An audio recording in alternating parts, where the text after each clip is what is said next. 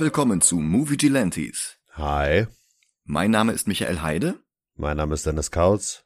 und wir hatten ja schon in Folge 152 geschildert, dass X-Men 3 nicht nur eine Trilogie abschloss, sondern irgendwie das ganze Franchise.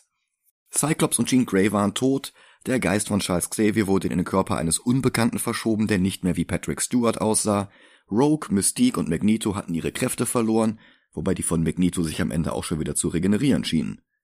Und wo die vorangegangenen Filmemacher und Macherinnen Wert darauf gelegt hatten, zwar optisch bodenständig und irgendwo zwischen Realismus und Matrix 1 zu bleiben, aber wenigstens den Ton der Comics zu treffen, wo immer es ging, und die Minderheitenmetapher eines Superteams, das eine Welt beschützte, die sie hasste und fürchtete, zu bewahren, da hatte Teil 3 einiges an Brücken hinter sich abgerissen und guten Willen verbrannt.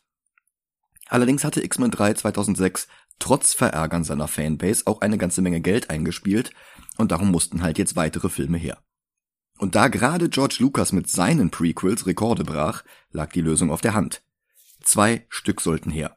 Eins mit Wolverine, der nicht erst seit Hugh Jackmans Casting der beliebteste Charakter des Franchise war, und eins über einen jungen Magneto. Obwohl Wolverine spätestens seit dem Cartoon von 92 der Publikumsliebling war, hatten sich seine Schöpfer und Autoren wie Len Wein, Roy Thomas oder Chris Claremont lange Zeit mit Details über seine Herkunft zurückgehalten.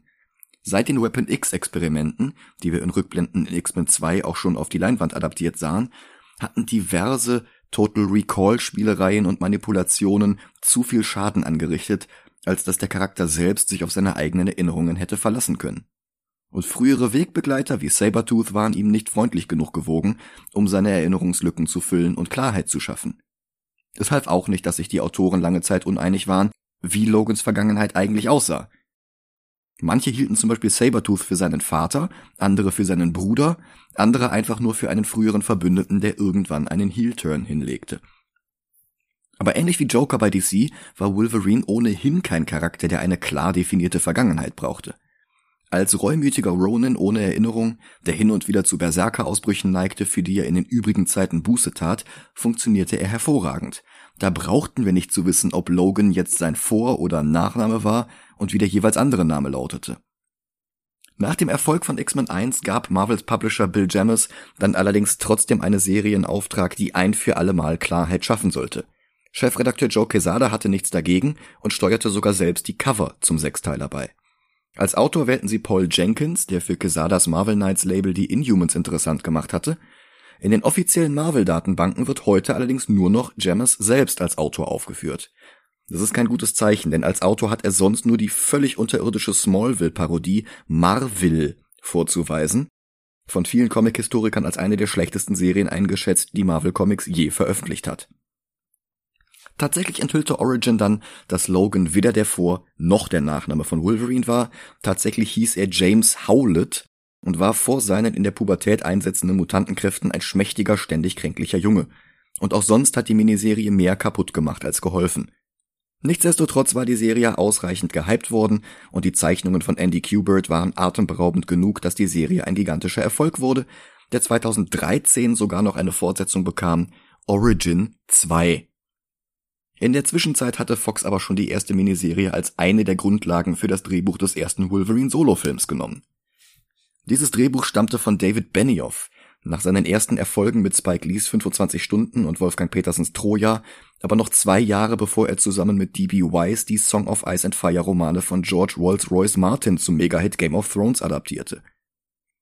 Co-Autor Skip Woods hatte vorher Swordfish geschrieben, das war dieser schlechte Hacker-Thriller mit Hugh Jackman in der Hauptrolle, Ansonsten kann er bis heute nur Murks wie zwei Hitman-Filme, den fünften Die Hard und das entsetzliche A-Team-Remake vorweisen, bei dem der Kölner Dom in Frankfurt stand.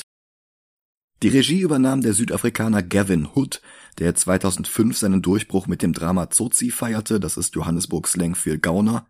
2007 folgte Rendition mit einem Cast, der Namen wie Reese Witherspoon, Jake Gyllenhaal, Meryl Streep und J.K. Simmons vorweisen konnte. Naja, und dann durfte er auch schon zeigen, dass er auch Comic-Verfilmungen kann, beziehungsweise dass er es nicht kann. Am 1. Mai 2009 kam der Film dann in die US-Kinos, allerdings war eine noch nicht ganz komplette Schnittfassung mit Platzhaltern statt Special Effects am 31. März online geleakt worden und wurde bis zur Kinopremiere viereinhalb Millionen Mal heruntergeladen. Der Film wurde komplett verrissen und auch die Version mit fertigen Effekten kam kaum besser an. Weltweit spielte der Film dann auch, naja, ich sag mal nur 373 Millionen Dollar ein. Das war zwar mehr als das Doppelte des Budgets von 150 Millionen, allerdings hatten die beiden Vorgänger 407 und sogar 460 Millionen eingespielt und mindestens das hatte Fox auch bei X-Men Origins erwartet. X-Men Origins Magneto wurde daraufhin dann komplett general überholt und wurde letztlich zu First Class, mehr dazu wahrscheinlich im August. Aber jetzt müssen wir uns erst nochmal durch Wolverines Origin quälen. Ich habe den damals gesehen, sogar mit der Kinofassung, mit den richtigen Effekten. Und ich habe lange Zeit überlegt, welche, welcher schlechter ist, der X-Men 3 oder X-Men Origins. Und ich glaube, ich bin letztlich bei X-Men Origins gelandet. Es ist aber auch schon ewig her, dass ich den gesehen habe. Ja. Und bei dir? Boah, ich weiß nicht, wann ich ihn das letzte Mal geguckt habe. Ah, okay. Also aber du ist, hast ihn geguckt. Ich habe ihn geguckt, aber nur ein einziges Mal. Hm. Und ich, ich weiß es nicht. Ich glaube, weil ich Bock auf den ähm, anderen Film hatte, hier Weg des Kriegers. Ah, ja, Wolverine 2. Hm? Und ich glaube, deshalb habe ich den Origins überhaupt geguckt. Ah ja, okay. Ja, dann würde ich sagen, machen wir das jetzt einfach nochmal und hören uns dann danach wieder. Bis gleich. Jo, ciao, ciao. Bis gleich.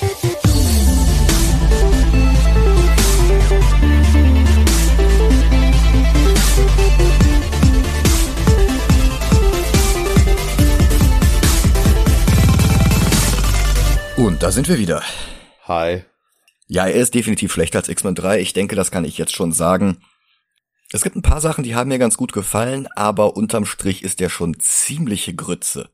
Also die Handlung ergibt keinen Sinn, die Figuren sind zum einen aus den anderen Filmen kaum wieder zu erkennen und zum anderen die Comics sind sowieso komplett ignoriert worden. Und ich finde ihn größtenteils langweilig. Aber vielleicht mal der Reihe nach. Das 20th Century Fox Logo am Ende hat kein X, das länger stehen bleibt als der Rest.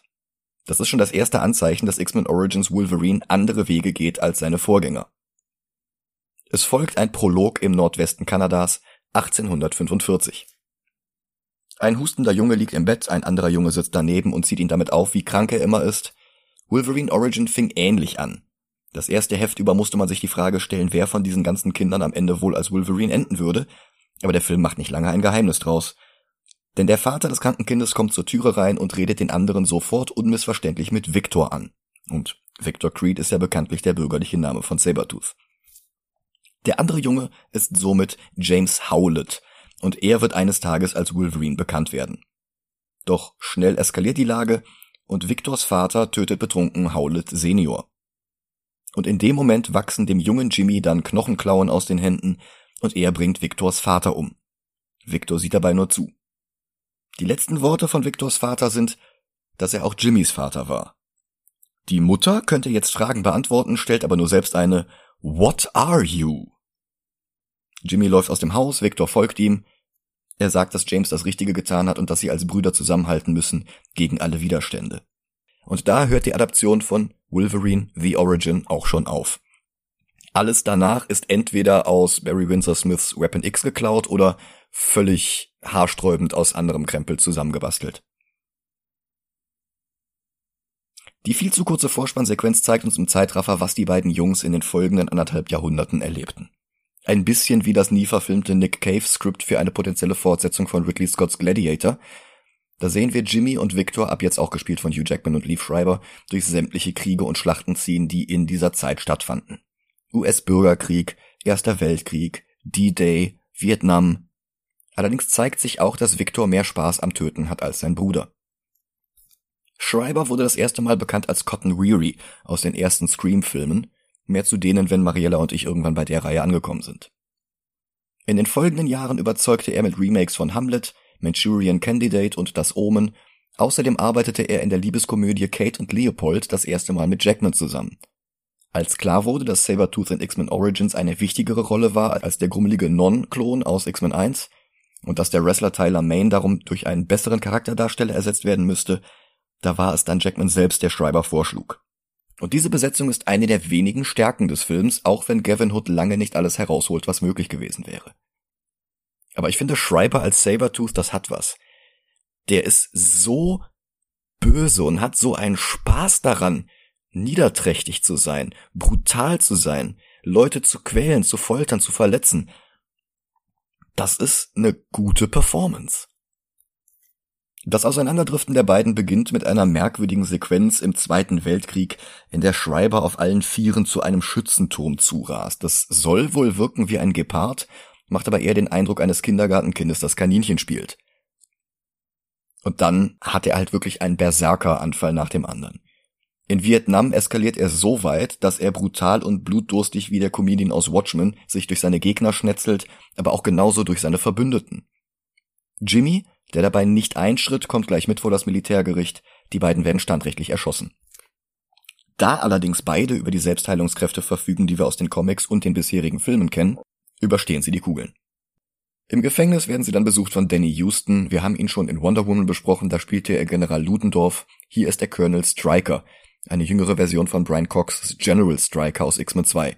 Und Spoiler-Alarm für spätere Filme der Reihe, in Days of Future Past wird noch eine weitere, noch jüngere Version eingeführt werden.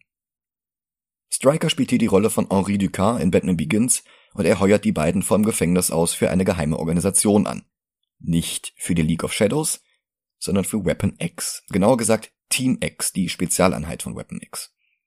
Dieses Team hatte es auch in den Comics gegeben und neben Jimmy und Sabertooth waren auch der deutsche Maverick, der Amerikaner Wraith, der Kanadier Mastodon und eine Person, die sich als Wolverines große Liebe Silver Fox ausgab dabei. Mehr zu ihr später. Wobei dieses Team wie zuvor Alpha Flight erst deutlich nach Wolverine selbst debütierte, also lange nachdem er diese Gruppen schon wieder verlassen hatte. Das ist so ein klassischer Plot-Device, um neuen Figuren, im Fall von Team X zum Beispiel Omega Red, über Flashbacks eine lange Vorgeschichte zu geben, in denen sie schon auf die Protagonisten gestoßen waren, bevor die aktuellen Geschichten spielen. Das sollte es zum Beispiel wichtiger machen, wenn Omega Red auf Wolverine traf und ihn schon kannte. Comics machen das eh häufig. Sowohl Black Mask als auch Tommy Elliot hatten Bruce Wayne schon in ihrer Jugend kennengelernt, bevor sie zu Schurken wurden. Erstaunlicherweise haben wir das aber erst erfahren, als sie zu Schurken wurden. Supermans 90er Jahre Erzfeind Conduit ist in Smallville mit Clark zur Schule gegangen. Captain Americas Gegner Protocyte entstammte demselben Supersoldatenprojekt wie Cap selbst. Apropos, ein späterer Redcon von Grant Morrison machte aus dem Weapon X-Programm das Weapon Plus-Programm, eine Fortführung des einen Supersoldatenprogramms, das einst Steve Rogers zu Captain America gemacht hatte. Ich glaube, das habe ich schon mal gefragt, aber war Captain America nicht Weapon One? Ja, genau. Die haben den rückwirkend zu Weapon One gemacht. Ja. Spätere Versuche, das zu wiederholen, wurden durchnummeriert mit römischen Ziffern. Da waren auch einige Figuren bei, die wir aus anderem Kontext kannten. Weapon 4 zum Beispiel führte zu Ted Selles Verwandlung in Man-Thing. Weapon 6 gab Luke Cage Kräfte, die Weapons 7 und 9 brachten die Daredevil-Figuren Nuke und Typhoid Mary hervor und Weapon römisch 10 war dann halt das Projekt, bei dem Wolverine sein Adamantium bekam, wie wir auch gleich noch sehen werden. Bei Weapon 13 entstand dann übrigens die Morrison-Schöpfung Phantomex und Weapon 14 war die Heimat der Stepford-Cuckoos ursprünglich mal fünf jugendliche Emma Frost-Klone, längere Zeit auf drei reduziert. Aktuell sind sie wieder zu fünft, dank der Wiederbelebungsprotokolle auf Krakoa. Als die ursprüngliche Weapon 10, also damals noch Weapon X Saga von Barry Windsor Smith erschien, da gab es einen geheimen Drahtzieher im Hintergrund, der nur telefonisch mit diesem Projekt in Kontakt trat und dessen Name nie genannt wurde. Das hatte Windsor Smith zusammen mit Claremont ausgeklügelt, dass das Apocalypse war. Und das sollte eine Parallele schaffen zwischen Wolverines Adamantium Upgrade und Warren Worthingtons Transformation von Angel zu Archangel mit metallenen Flügeln und blauer Haut. Das war ein langer Plan, der Wolverine langfristig zu einem Kandidaten für Apocalypses Four Horsemen machen sollte, und tatsächlich wurde Wolverine dann auch irgendwann der Horseman namens War im X-Men Crossover The Twelve. Unmittelbar nachdem Steve Siegel, Joe Kelly und Joe Casey von den X-Titeln vergrault worden waren und Man of Action gründeten, die Geschichte habe ich schon ausführlich erzählt. Trotzdem war Jeff Loeb dann irgendwann der Meinung, Apocalypse wäre nicht spannend genug, und er enthüllte, dass der geheime Mann in den Schatten niemand anderes war als Romulus, eine Kreation von Loeb selbst, die keine gemeinsamen Vorfahren mit Primaten hatte, sondern mit Wölfen. Und weil Wolverine so ähnlich klingt wie Wolf, auch wenn Vielfraße und Wölfe zwei völlig unterschiedliche Tierarten sind, hielt das Loeb für eine Rechtfertigung, dass dieser Romulus dann an Wolverine interessiert war über Loeb war ich schon in Folge 130 verzweifelt und nächste Woche wird es mehr von ihm geben. Der Film braucht das meiste davon gar nicht zu beachten. X-Men 2 hatte ja eh schon Striker als Kopf des Projektes etabliert, darum wurde das für X-Men Origins Wolverine einfach übernommen. Aber auch Team X wurde für das Fox Cinematic Universe stark abgeändert. Wolverine und Sabertooth wurden übernommen, Wraith auch, gespielt von Will I Am von den Black Eyed Peas. Aus Maverick wurde Agent Zero, das ist ein Pseudonym, das er auch in den Comics mal hatte, auch wenn Maverick dort sein bekannterer Name ist. Aber das ist, als würde man einen Film mit Peter Parker drehen, in dem er als Prodigy unterwegs ist, oder ein Steve Rogers Film, in dem er nur Nomad genannt wird. Maverick ist hier auch kein Deutscher mehr, sondern Amerikaner, und sein Schauspieler Daniel Hanney ist halb Ire, halb Koreaner. Whatever. In den Comics gab es noch einen zweiten Maverick, Christopher Bradley alias Bolt, und den haben sie hier jetzt auch mit ins Team gepackt, gespielt von einem an diese Vince-Rolle völlig verschenkten Dominic Monaghan aus Herr der Ringe und Lost. Monaghan sollte eigentlich Beak aus Grant Morrisons New X-Men Comics spielen, aber Bolt war dann wohl doch billiger fürs Budget. Ebenfalls aus Lost und aus Butterfly Effect und aus Ridley Scotts Robin Hood Film mit Russell Crowe kennt man Kevin Durant, der hier Fred Dukes spielt, den Mutanten, der in den Comics als Blob bekannt ist. In dieser Rückblende ist er allerdings noch verhältnismäßig schlank. dabei ist seine Körperfülle in den Comics seine Mutantenkraft. Tatsächlich hat er noch sehr viel mehr Masse als Körpervolumen und er ist im Grunde durch nichts wegzubewegen. Blob ist auch gar kein klassisches Mitglied von Team X, aber das ist Wade Wilson auch nicht und trotzdem ist er hier bereits gespielt von Ryan Reynolds. Der sagte später, er hätte die Rolle angenommen, weil es hieß, dass er dann auch ganz bestimmt seine eigenen Deadpool-Spin-off-Filme bekommt. Aber weil X-Men Origins so eine Grütze war und um einiges weniger Geld einspielte als erhofft, wurde daraus erstmal nichts, bis Reynolds Jahre später eine laute Fankampagne auf sozialen Netzwerken lostrat, aber mehr dazu, wenn wir seine Solofilme besprechen. Wobei wir in diesem Film eh noch mehr als genug von ihm bekommen, auch wenn es mir schwerfällt, diese Figur Deadpool zu nennen, aber der Reihe nach. So penetrant wie in seinen Solofilmen ist Reynolds Deadpool jedenfalls auch hier schon, obwohl er nur ein random Typ mit Katana ist, und er fängt sofort Streit mit Sabertooth an. Die erste Mission dieses Teams, die wir sehen, führt sie 1973 nach Lagos, der Hauptstadt von Nigeria. Die haben wir auch schon in Age of Ultron gesehen. Hier kommt sie aber überhaupt nicht zur Geltung. Das ist alles irgendwie Nacht und Regen und man sieht nicht wirklich viel. Das könnte überall spielen. Ja, aber ich verstehe, warum sie das in äh, Afrika gemacht haben. Weil der Regisseur Südafrikaner ist, oder? Nein, also wegen äh, Wakanda. Ach so, du meinst, die haben aus aus ähm, Adamantium quasi Vibranium gemacht? Ja. Andersrum. Die haben in dem Film aus dem Adamantium in den Comics das Vibranium gemacht, oder? Nein, die haben, die benutzen in, in dem Film Adamantium. Ja. Also haben sie aus dem Vibranium Adamantium gemacht, weil sie ja. Black Panther und so nicht verwenden konnten. Ja, das, das könnte man so sagen. Ähm, in den Comics ist Adamantium menschlich gemacht. Das wird aus irgendwelchen Chemikalien zusammengemischt. Wie genau weiß nur die US-Regierung. Und das ist unfassbar teuer herzustellen und irre, irre, irre aufwendig. Im Film ist es tatsächlich ein abgestürzter Meteor. Bewaffnet mit nichts als zwei Pistolen und sehr offensichtlichem Wire Fu räumt Agent Zero im Alleingang mit zig Söldnern auf. Duke zerstört einen Panzer und dann steht das ganze Team in einem Fahrstuhl und hört entsetzliche Fahrstuhlmusik. Dann wird der Strom ausgeschaltet und Ryan Reynolds beginnt zu plappern. Die Fahrstuhlmusik war erträglicher. Auch wenn Deadpool, in den Comics einer der wenigen pansexuellen Charaktere, hier kurz mit seinen männlichen Teammitgliedern flirtet, es geht mir trotzdem auf den Geist und das geht auch eh im Geplapper unter. Die ganze Zeit weiß das Team auch gar nicht, warum es eigentlich in Lagos ist. Es stellt sich heraus, dass der Typ, der die ganzen Söldner bezahlt, einen kleinen Klumpen Adamantium als Briefbeschwerer auf seinem Schreibtisch hat. Striker erfährt, dass der Typ diesen Briefbeschwerer aus einem Dorf hat also schneidet der Film zu einer Szene, in der das ganze Team in dieses Dorf einfällt und Striker dann die Leute verhört. Als die nicht sagen, wo sie das Adamantium herhaben, soll Sabertooth das ganze Dorf umbringen. Jimmy geht dazwischen, Sabertooth nimmt ihm das übel. Jimmy kündigt auf der Stelle und verlässt das Team einfach so, mitten in der Mission, ohne dass irgendwer irgendwas sagt. Sechs Jahre später, also 1979, lebt er als Logan in Kanada und arbeitet für ein Sägewerk.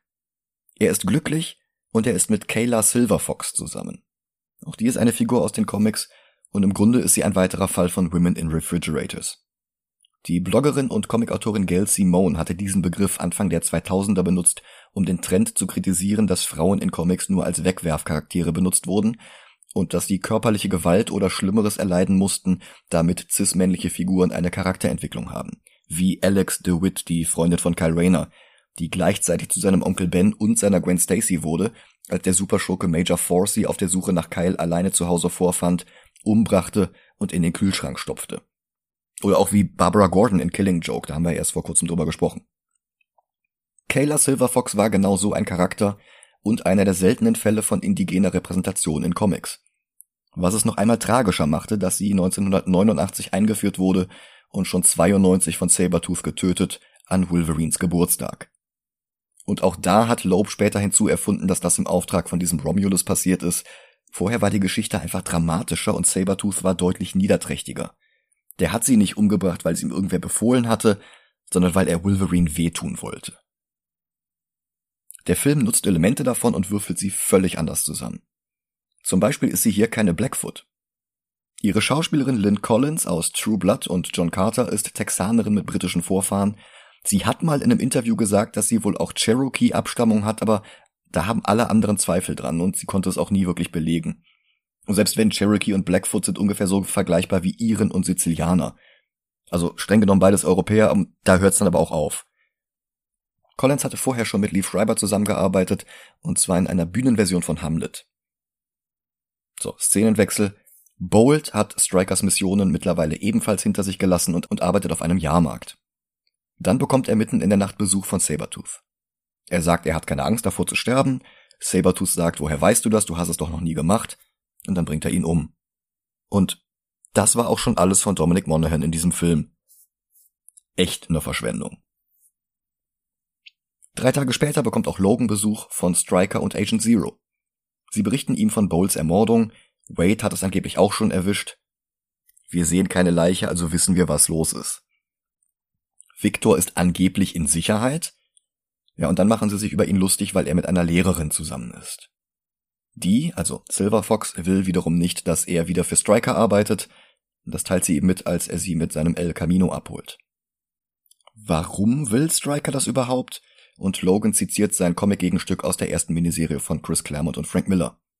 I'm the best there is at what I do, but what I do best isn't very nice. Und sie sagt, er ist kein Tier, er hat bloß eine Gabe. Und das überzeugt ihn nicht. Wir erfahren später, dass Striker ihre Schwester Emma Frost gefangen hält und sie dazu zwingt, ihren eigenen Tod zu fälschen, damit er zu Striker geht und an dem Weapon X Projekt wieder teilnimmt. Hier tut sie das, also hier ist sie bereits unter Strikers Kontrolle, aber sie rät ihm die ganze Zeit davon ab. Das könnte man jetzt als Charakterentwicklung oder als innere Zerrissenheit äh, darstellen, aber dafür gibt uns der Film nicht genug.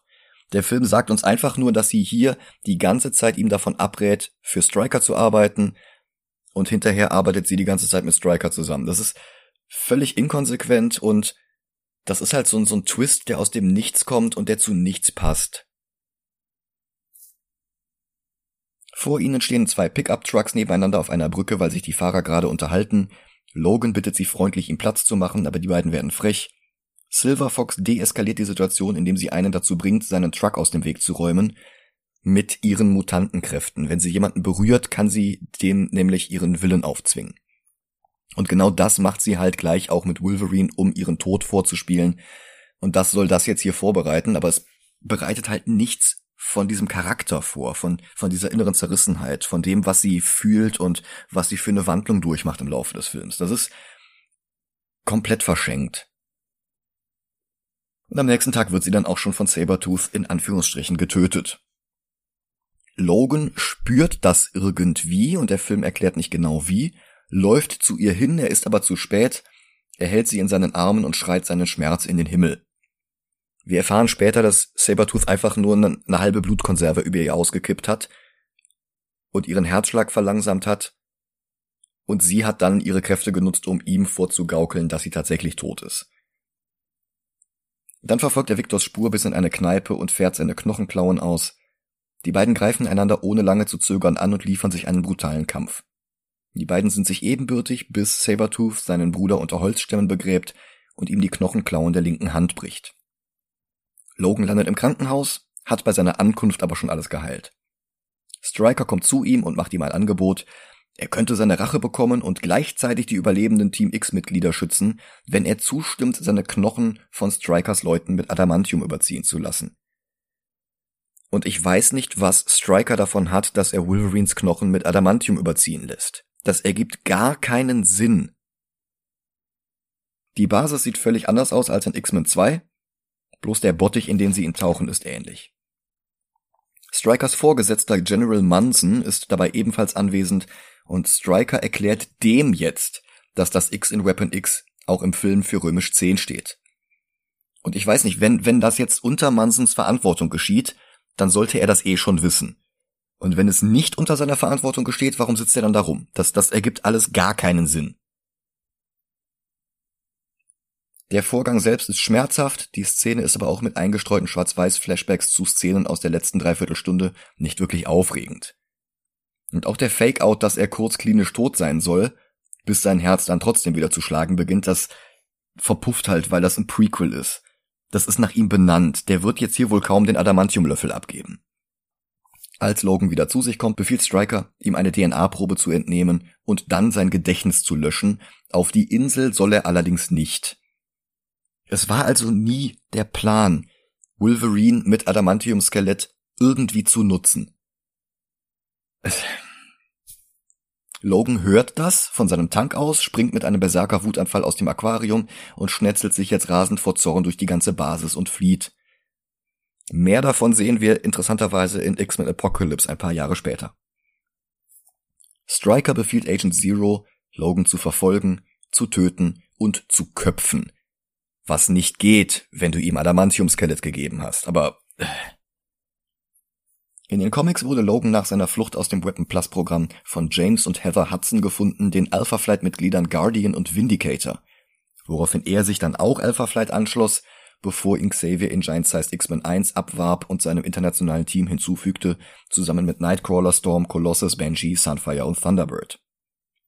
Der Film macht ohne irgendeinen Grund aus James Hudson Travis Hudson und aus den beiden kanadischen Superhelden Ma und Pa Kent ich meine, ich wusste ja, dass die Smallville-Serie in der Gegend von Vancouver gedreht wurde, aber ich wusste nicht, dass Smallville selbst in Kanada liegt.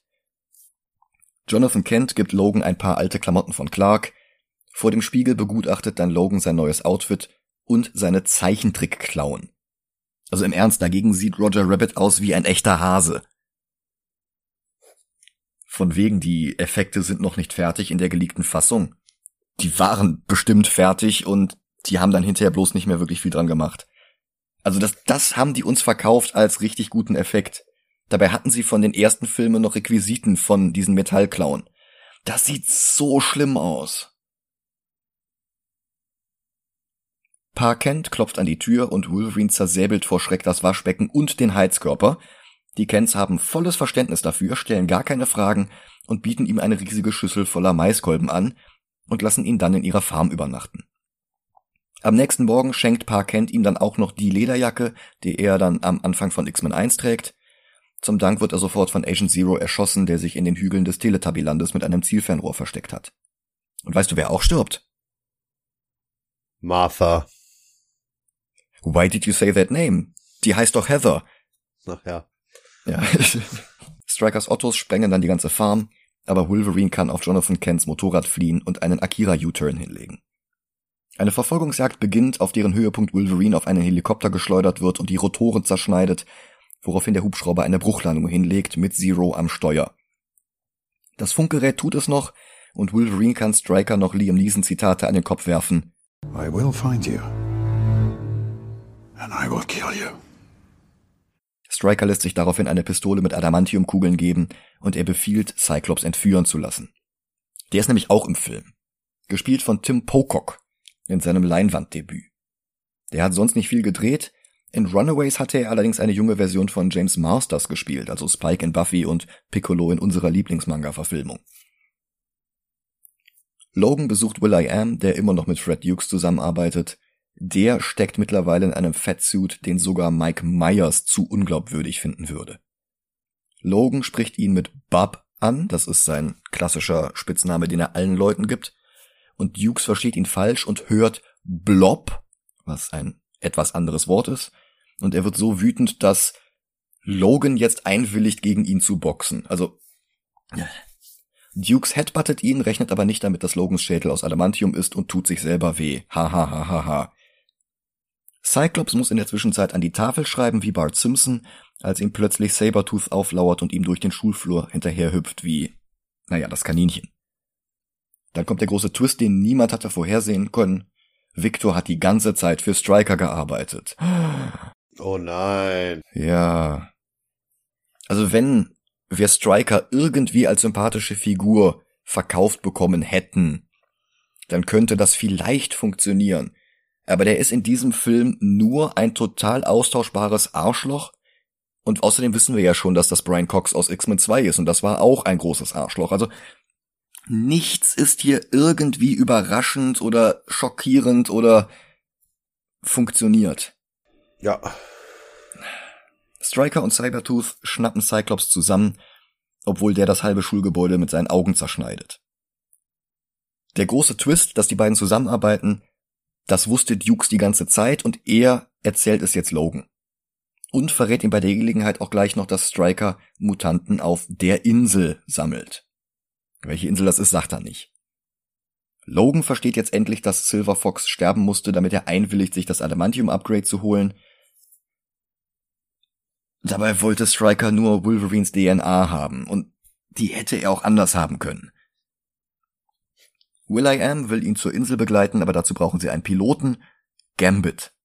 Und der hätte eigentlich schon in X-Men 2 auftauchen sollen, aber da hatten sie keine gute Rolle für den Cajun mit dem 52 Heb-Auf-Fetisch. Hier haben sie das auch nicht, aber das störte sie dann auch nicht mehr. Er wird gespielt von Taylor Kitsch, der drei Jahre später mit Lynn Collins John Carter drehen würde. Er hat keinen wirklichen Louisiana-Akzent, keinen magentafarbenen Harnisch, keine schwarzen Augäpfel. Bloß seine Regenbogenhäute leuchten rot auf, wenn er seine Karten wirft, was er jetzt auch macht, denn er kennt zwar den Weg zur Insel, aber er will nie wieder dorthin. Nach dieser Szene wirft er nie wieder eine einzige Spielkarte. Sie hatten dann eigentlich vorgehabt, einen Spin-off-Film mit Gambit zu drehen, das haben sie dann aber nicht gemacht. Dann haben sie Jahre später überlegt, wir könnten ja stattdessen einen ganz neuen Gambit-Reboot machen mit äh, hier dem aus ähm, ach, wie heißt denn der aus aus äh, Channing Tatum. Genau, Channing Tatum, genau, danke. Äh, ja, da ist dann aber auch nichts draus geworden und dann hat irgendwann Disney Fox gekauft und jetzt ist das eh begraben. Während Logan trotzdem noch versucht, Gambit für die Mission zu rekrutieren, steht Will.i.am draußen Schmiere, damit er von Sabertooth getötet werden kann. Was dann auch passiert. Schockierend. Logan bekommt das wieder zu spät mit, könnte Sabertooth noch aufhalten, wenn ihm jetzt nicht Gambit im Weg stehen würde. Es gibt einen komischen Kampf in der Gasse, der ist albern. Gambit landet am oberen Ende einer Feuerleiter, die Logan dann unten mit seinen Klauen immer weiter stutzt, als wären sie in einem Looney Tunes Cartoon. Striker zeigt General Munson in der Zwischenzeit Weapon 11. In den Comics war das Wolverines eigener Sohn Akihiro. Hier ist es Ryan Reynolds. Also Deadpool, hahaha. Wolverine und Gambit fliegen nach Three Mile Island. Die Insel gibt es wirklich und das Kernkraftwerk darauf auch. Der Film spielt 1979, weil es in dem Jahr einen Unfall gegeben hatte. Den größten nuklearen Zwischenfall vor Tschernobyl. Ungefähr ein Drittel des Reaktorkerns war geschmolzen und hatte der Welt die Lektion gelehrt, dass Atomenergie doch nicht so sicher und sauber ist wie zuvor immer von Kernkraftlobbyisten behauptet. Naja, die Lektion hat leider nicht lange vorgehalten. Der Film nimmt jetzt diesen realen Zwischenfall und stopft ihn in eine Handlung, in der ein Mutant mit Metallklauen gegen Ryan Reynolds mit Cyclops-Augen kämpft und behauptet dann halt, dass es nur deswegen überhaupt zu diesem Unfall kam. Also ich finde das etwas taktlos. Gambit landet sein Flugzeug nicht, sondern lässt Wolverine einfach abspringen. Der schleicht sich jetzt wie Solid Snake ins Gebäude und tritt dann für alle sichtbar ins Licht. Er will Antworten von Stryker. Und er gibt sie ihm.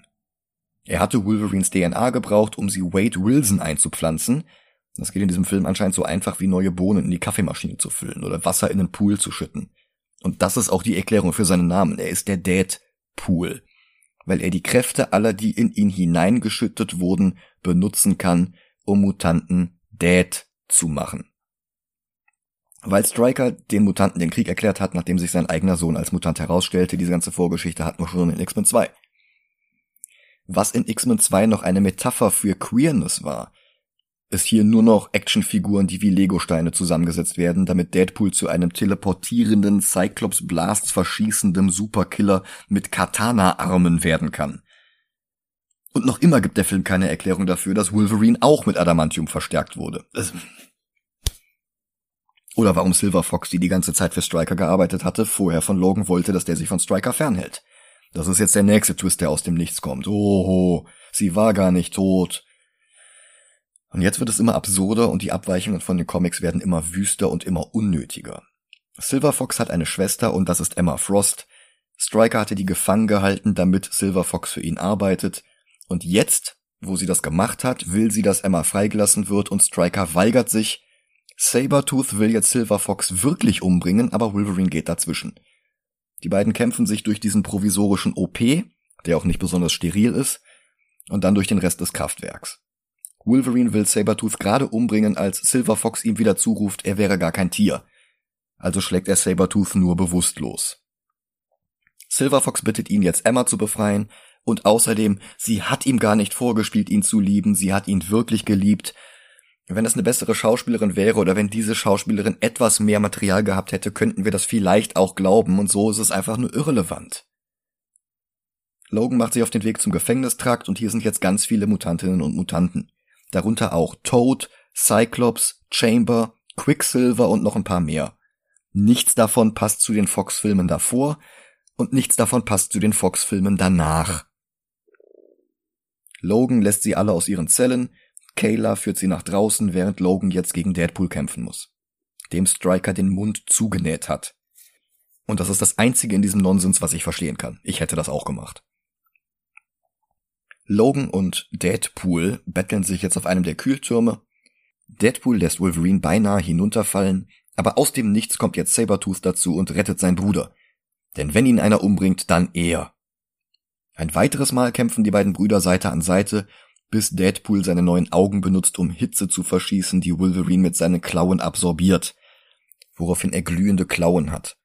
Das haben die Comics Jahre später tatsächlich übernommen als er von den Toten zurückkehrte und vorübergehend seine Klauen heiß machen konnte. Das ist dann auch unglaublich schnell wieder aus den Comics verschwunden. Also bis heute weiß keiner, warum das überhaupt passiert ist. Dann trennt er Deadpool den Kopf ab, schubst ihn den Kühlturm hinunter, aber die Augen schießen immer weiter, was das Kraftwerk beschädigt. Jetzt, wo Sabertooth verhindert hat, dass jemand anderes Wolverine tötet, könnte er Wolverine töten, macht es aber nicht. Sie verabschieden sich freundlich. Wenn wir Victor das nächste Mal in diesen Filmen sehen, ist er Magnetos stummer Handlanger. Was dazwischen passiert ist, wird niemals erklärt. Striker kramt inzwischen seine Pistole mit den Adamantiumkugeln aus der Schublade und fast sieht es so aus, als würde er sie nicht brauchen, weil Trümmer des Kühlturms auf Wolverine herabfallen. Aber Gambit Ex Machina ist zur Stelle, um ihn zu retten. Wann und wie er jetzt doch noch sein Flugzeug gelandet hat, erfahren wir nicht. Der ist halt jetzt auch einfach da. Wen die Trümmer getroffen haben? Das ist Kayla. Wolverine und sie küssen sich ein letztes Mal, und diesmal ist es nicht der Trick mit der Blutkonserve, sie ist wirklich verletzt. Er will sie in Sicherheit bringen, aber dann ist plötzlich Striker da und schießt von hinten Logan in den Rücken, und dann schießt er auf Logans Stirn, und dann zielt er auf Kayla. Sie nutzt ihre Kräfte, um ihn die Pistole gegen sich selbst richten zu lassen, aber sie verlangt nicht, dass er abdrückt nur dass er sich umdreht und immer weiter marschiert, bis ihm die Füße bluten. Ich glaube, das hatte Jesse Custer im Preacher Comic gemacht, aber ich bin mir nicht mehr sicher. Emma und Cyclops haben mittlerweile den Rettungshelikopter erreicht, aus dem ein Mutant mit dem Gesicht von Patrick Stewart steigt. Und der sieht noch schlechter verjüngt aus als in X-Men 3. Und ich frage mich, wie das sein kann. Hatten die die Dateien von letztem Mal alle gelöscht und mussten die notdürftig vom Praktikanten in zwei Stunden nachbauen lassen? Warum sieht das hier so viel schlechter aus? Die hatten doch alles schon da. Die mussten doch einfach nur. Egal, warum jetzt noch darüber aufregen? Wolverine kommt zu sich, die Schusswunde ist geheilt, sie hat allerdings Amnesie hervorgerufen. Er erkennt Gambit nicht mehr wieder, er vergisst, dass Silver Fox ein paar Meter neben ihm schwer verletzt im Sterben liegt. Und dann fällt sein Blick doch noch auf sie, aber es ist eh zu spät, sie ist tot. Er weiß nicht, wer sie ist, schließt ihr die Augenlider und dann läuft er zu Fuß vor den Polizei- und Rettungswagen davon, die jetzt über die einzige Brücke auf die Insel kommen. In der Mid-Credit-Szene wird Stryker vom Militär eingeholt. Sie nehmen ihn fest, weil offenbar Manson bei dem ganzen Spektakel irgendwie gestorben ist, ohne dass ich's mitbekommen hätte. Und das wird jetzt Stryker persönlich angelastet. Wie er danach jemals wieder in die Position kommen konnte, als von Brian Cox gespielter General den X-Men in Teil 2 entgegenzutreten, bleibt fraglich. Es gibt zwei unterschiedliche Post-Credits-Szenen. Welche hattest du? Äh, Deadpool. Ah ja, die hatte ich auch. Ähm, es gibt noch eine, die ist in manchen Kinos gezeigt worden. Da war Wolverine in einer Bar in Japan. Die, die wir jetzt hatten, das ist die auf der Blu-ray und auf Disney Plus. Da gräbt sich Deadpools Arm aus dem Schutt, greift nach seinem eigenen Kopf. Der zugenähte Mund ist ohne Erklärung wieder offen. Und dann blickt er in die Kamera und sagt, Hasch! Fast so, als wollte er Werbung für unsere nächste Folge machen. Und Ende. Ich öffne mal die Liste und gehe auf die zweite Seite. Echt? Nicht? Weiß ich nicht. Also ich sehe Filme, die ich viel schlechter finde. Auf der ersten Ich Seite. Ich versuche nochmal zusammenzufassen, was mich alles stört. Also, dass er die Vorlage extrem abändert, ist noch nicht mal das Schlimmste. Dass er es zum Schlechteren tut, ist schwerwiegender, aber sei es drum. Dass er sich dann aber nicht mal an den eigenen Filmkanon hält, der zu diesem Zeitpunkt aus gerade mal drei Filmen bestanden hatte, ist absurd. Aber das größte Problem ist, dass die Handlung in der Welt des Films selbst keinen Sinn ergibt. Stryker hat eine ganze Menge Mutanten, die er für seinen Deadpool haben will, für sein Team versammelt. Die arbeiten für ihn. Der kann die Routineuntersuchungen machen lassen. Dabei kommt er an ihre DNA. Stattdessen lässt er die jetzt der Reihe nach das Team verlassen, wartet drauf, bis die sich in alle Himmelsrichtungen verstreut haben, wartet dann sechs Jahre, bis er Sabertooth alle der Reihe nach umbringen lässt, und dann spielt er Logan mit äußerst stümperhaften Mitteln vor, dass seine Frau stirbt, damit der zustimmt, zu einer gefährlichen Waffe gemacht zu werden, die die eigentliche Waffe, die Stryker gegen Mutanten nutzen will, besiegen kann. Ständig tauchen Figuren plötzlich und unvorbereitet an Orten auf, obwohl es logistisch äußerst fragwürdig ist. Sabertooth an der Spitze vom Kühlturm, Gambit am Boden vom Kühlturm. Und woher weiß Professor Xavier, dass er mit dem Heli zur Three Mile Island fliegen muss? Komm, Warum die, ist die der- Frage, die Frage äh, muss man sich nicht stellen. Wer hat ihn denn bitte telepathisch um Hilfe gerufen? Niemand. Er hat das Also alleine woher weiß er, gemacht. woher weiß er denn, dass die gerade in dem Moment von Wolverine befreit werden? Also merkwürdiges Timing. Naja, Und wenn das- vielleicht ist er dahin geflogen, um selber was zu machen, aber Naja, der tritt aus dem Helikopter, alle kommen ihm entgegen und der ist alleine, der hat keine anderen X-Men dabei. Was hat er denn vorgehabt? keine Ahnung. Aber dass er äh, weiß, was da abgeht, äh, ist jetzt nichts, wo ich sage, okay, warum weiß er das? Hm. Also ich fand's frustrierend. Wenn sie zumindest irgendwie ein, zwei Sätze gesagt hätten oder sowas, okay, aber der ist einfach nur da, um die entgegenzunehmen, damit jemand da ist, der sie entgegennehmen kann. Das ist das läppscheste und faulste Screenwriting, was man sich vorstellen kann. Dabei ist David Benioff eigentlich ein guter Autor. Und mit etwas mehr Mühe hätte hier wirklich ein guter Film draus werden können. Aber die haben jede falsche Entscheidung getroffen, die möglich war. Deadpool ist nervig und noch nicht mal lustig und hat am Ende weder das richtige Design noch die richtige Persönlichkeit. Also ich finde ihn deutlich schlechter als New Mutants. Okay. Der war wenigstens in sich schlüssig, hatte Atmosphäre und basierte etwas mehr auf den Comics. Also ich sehe den eher bei, bei Venom 2 und Blade 3. Das waren halt auch so schlechte Sequels. Ist okay. Fantastic ist auf 129, der war auch stümperhaft. Dark Knight Rises ist auf 136, der war handwerklich besser, aber halt auch eine Enttäuschung. Unter Batman wie Superman würde ich aber nicht gehen. Also irgendwo dieser Bereich von 122 bis 136. Ja. Wie findest du ihn im Vergleich mit den Werner-Filmen?